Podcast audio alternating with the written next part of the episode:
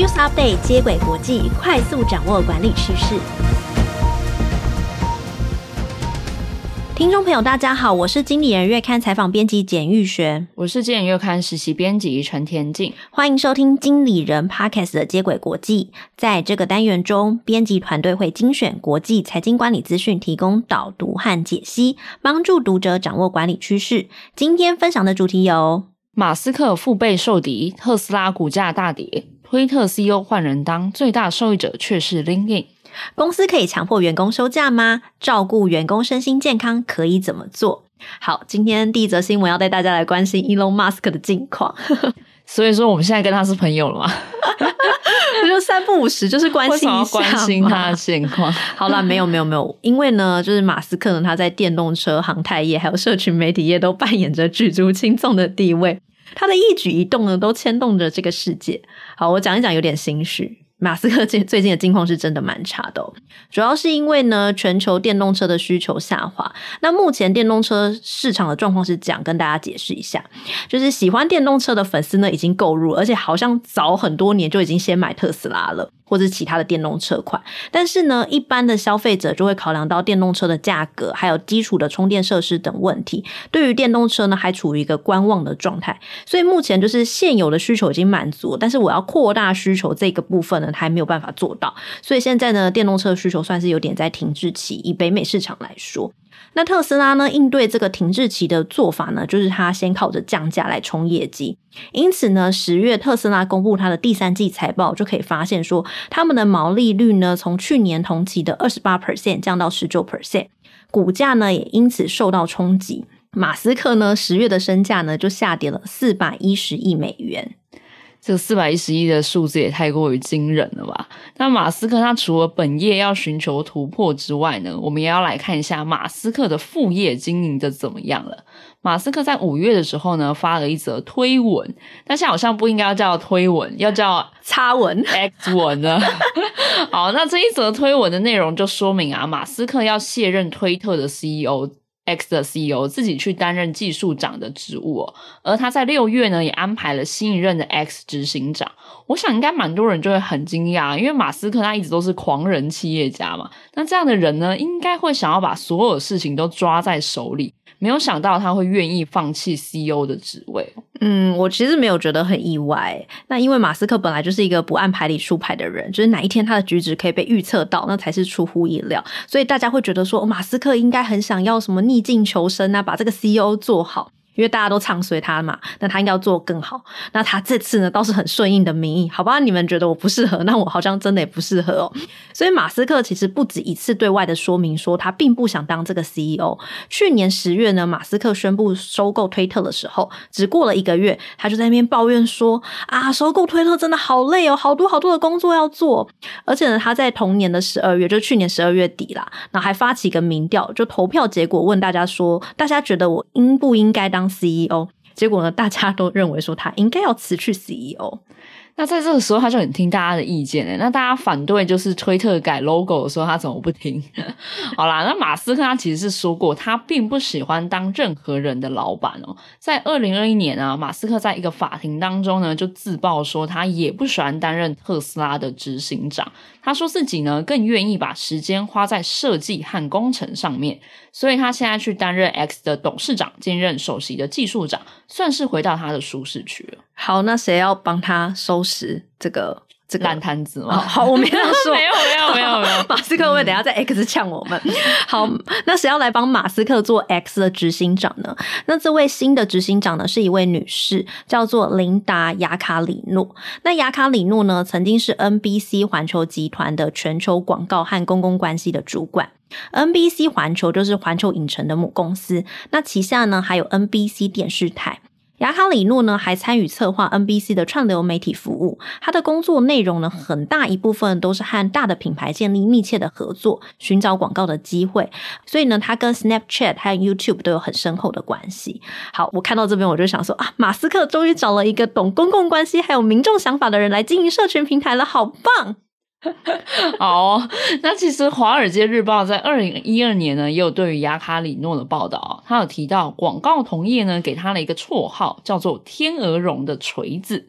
那这个绰号的意思呢，就是诶，这个锤子指的是它很有冲击力，但它打到人身上呢，却是像天鹅绒一般的柔软。其实意思就是说啊，雅卡里诺他在谈判的时候可以很柔软，但又能精准的达到他的目的。哇，我听你讲那一段，我就想说，哦，这个天鹅绒的锤子锤那个马斯克的头，一定啊，这个画面好好笑。好，所以马斯克喜欢这种的，就是天鹅绒的锤子，没 没有啦，不要乱讲，不要乱讲话。好，雅卡里诺的出现呢，就是马斯克为了拯救推特的劣势，因为自从马斯克接手推特之后呢，推特的广告商呢就跑了非常多。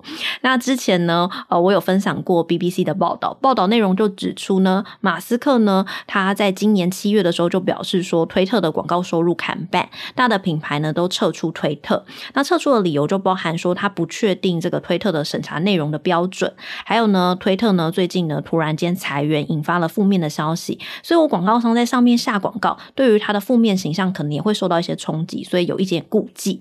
所以呢，马斯克的当务之急呢，就是希望可以找呃一个人，然后把他的这些广告商挽救回来。那雅卡里诺呢，就是这个救火的人选。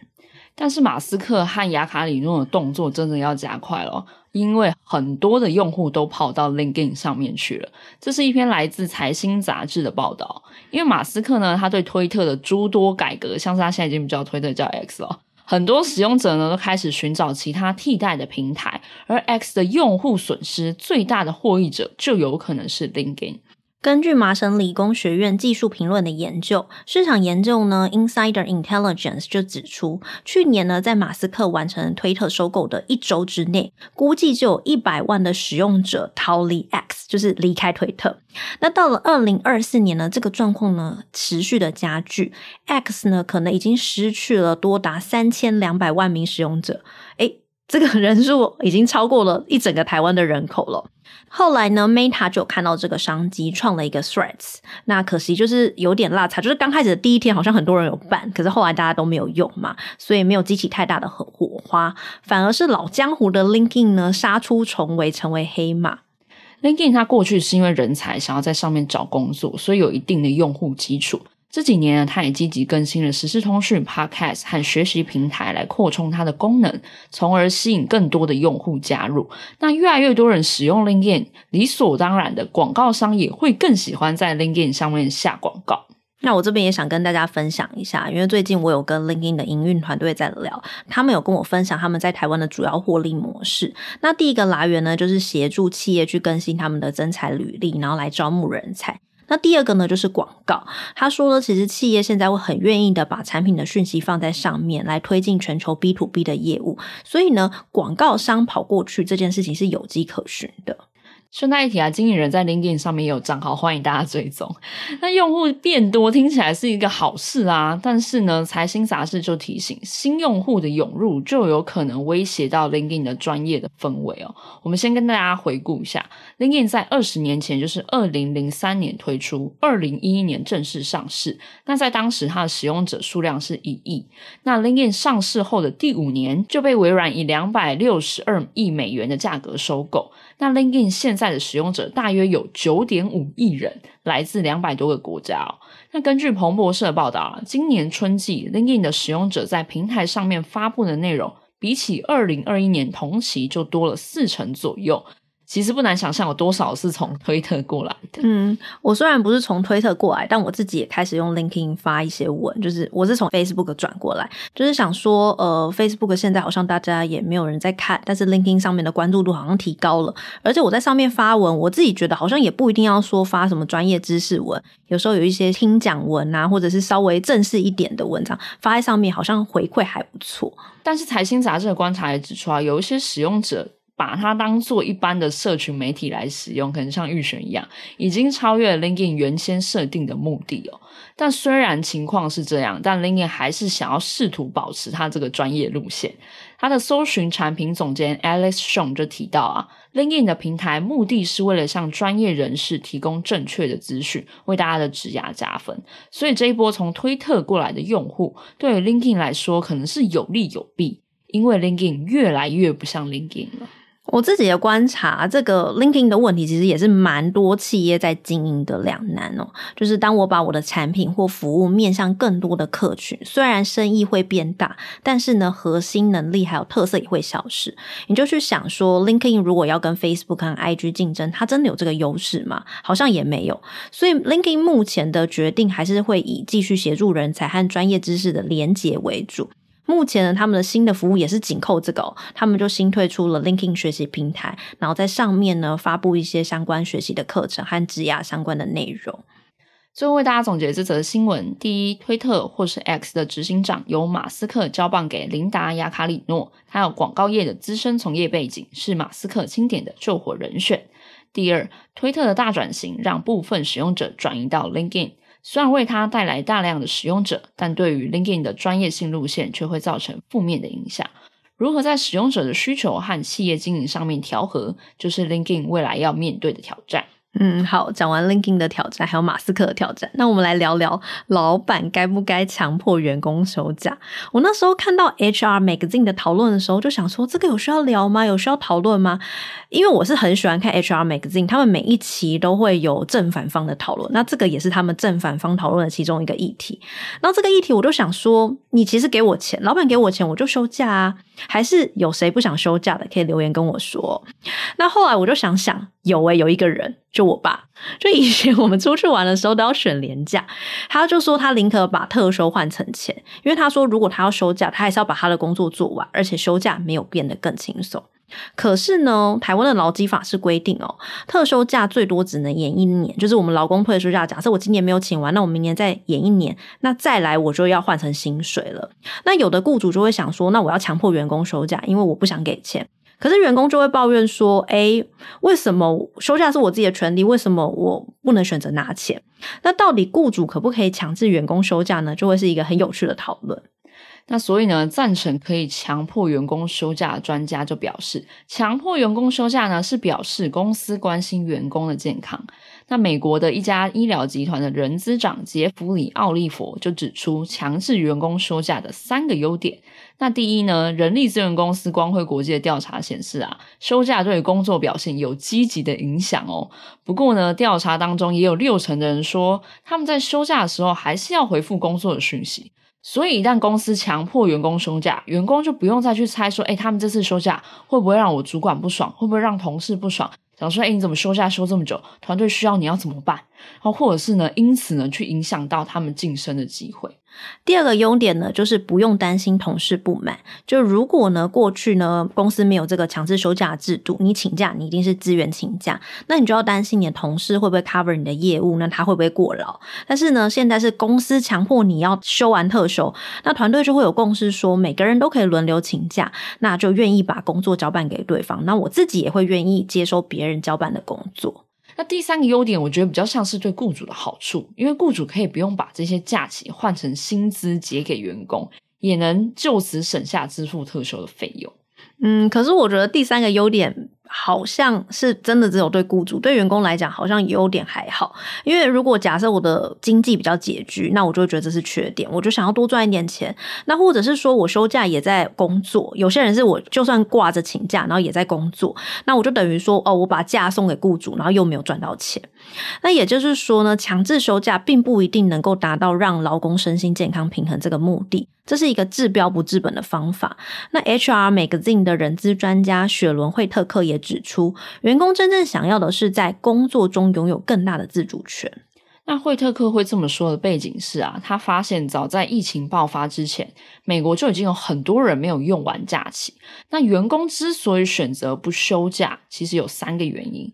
第一个呢，是员工害怕他们休长假回来就要处理他这一段时间积累的所有的工作。第二呢，是他们害怕这段休假时间啊，让他们被取代，或者是被团队边缘，甚至让主管觉得自己休假是因为不敬业。那我其实有听过一个故事，就是呃，员工休假第一天，可能大家就会很慌张啊，觉得你没有你要怎么办啊？但时间一久，就会发现，嗯，好像没有你，组织也有其他方法，也有其他人去 cover。所以你是说休假回来就很像是哦，来到一个不同的世界，我跟我的同事都不认识，他们聊的什么话题都不一样，可能会有这样的担忧。那第三个呢，员工选择不休假的原因是休假之前会超级忙碌，就是大家应该都有经历过，你休假之前你就会很努力的把你的工作都做做完，就是冲一波。然后呢，而且呢，有些人就算在休假，他们也还是会回复工作的讯息，不能真正的放松。所以呢，如果组织的目标是想要让员工适度的休息，与其强迫员工休假，不如减缓工作负担，让员工自己敢放心的请假。根据人资分析公司在二零二一年的研究指出啊。导致员工有工作倦怠最大的原因是工作量增加，或者是有毒的工作文化，甚至工作的时间的急迫性，以及来自上司的压力哦。那近一半的人就表示，休假只是暂时缓解工作的倦怠。那放假前，像玉璇说的，放假前那冲刺冲一波，和回来要把进度赶上，都会让员工付出代价。另外一个公司强制休假的坏处是，强制休假其实是剥夺员工的自主权，反而会让大家很反感。如果你是真的想要让员工不要倦怠，你可以把职场打造得更有弹性、更自由，让大家喜欢来上班，就有那种上班就像放假的感觉，这样不是更好吗？这其实也是提醒老板啊，只是强迫员工休假，不能真的提高生产力和员工的福祉哦。赋予员工自己选择什么时候要休息的自主权，并且也为选择休假的人提供了资源的系统，让他们可以放心休假，有其他人可以去接手他们的工作，才会让员工感到更快乐哦。那最后为大家总结这则新闻：老板该不该强迫员工休假？赞成方呢表示，强迫休假有三个好处：第一，员工可以放心休假，不用担心会影响到升迁的机会。第二，消除让同事 cover 工作的愧疚；第三，对雇主来说也能省下把假期结算成薪资的费用。那反对的意见则是强制休假治标不治本，员工想要的是自主权和降低工作量，雇主呢应该要提供一个可以让员工放心的职场环境。哦，我觉得这则新闻给我的思考是，很多公司呢，他们在做雇主品牌，还有一些福利制度的设计的时候，就会提供很多的假期或是学习的奖金，然后呢，人事单位就会蛮困扰的，就是说，诶怎么这些福利员工都没有申请？那他们也没有办法。那我觉得更积极的做法应该是跟这则新闻一样，就是去进一步的去思考，说为什么这些好的措施，或者是我给员工假，为什么员工没有用？他们背后真正的原因是什么？然后提供一些对应的解决方案或是支持方案，我想才能让这些福利能够真正的对员工有感。不过呢，与其给员工这么多福利哦，我想雇主可以先去关心一下员工为什么不想休假，从简轻工作量开始，或许就是照顾员工身心健康最好的方法。那很谢谢玉璇的分享。今天我们讨论了两则新闻，分别是马斯克腹背受敌，特斯拉股价大跌，推特 CEO 换人做，最大的受益者却是 LinkedIn。老板可以强迫员工休假吗？照顾员工身心健康可以怎么做？喜欢经人 Podcast 的话，欢迎到 Apple Podcast 给我们五星好评。如果有职场困扰，希望我们解答，也可以填写资讯栏中的表单，我们将有机会邀请职场专家为你解答哦。以上内容由简玉璇、陈田静制作，感谢大家的收听，经理人接轨国际，下回再见，拜拜。拜拜。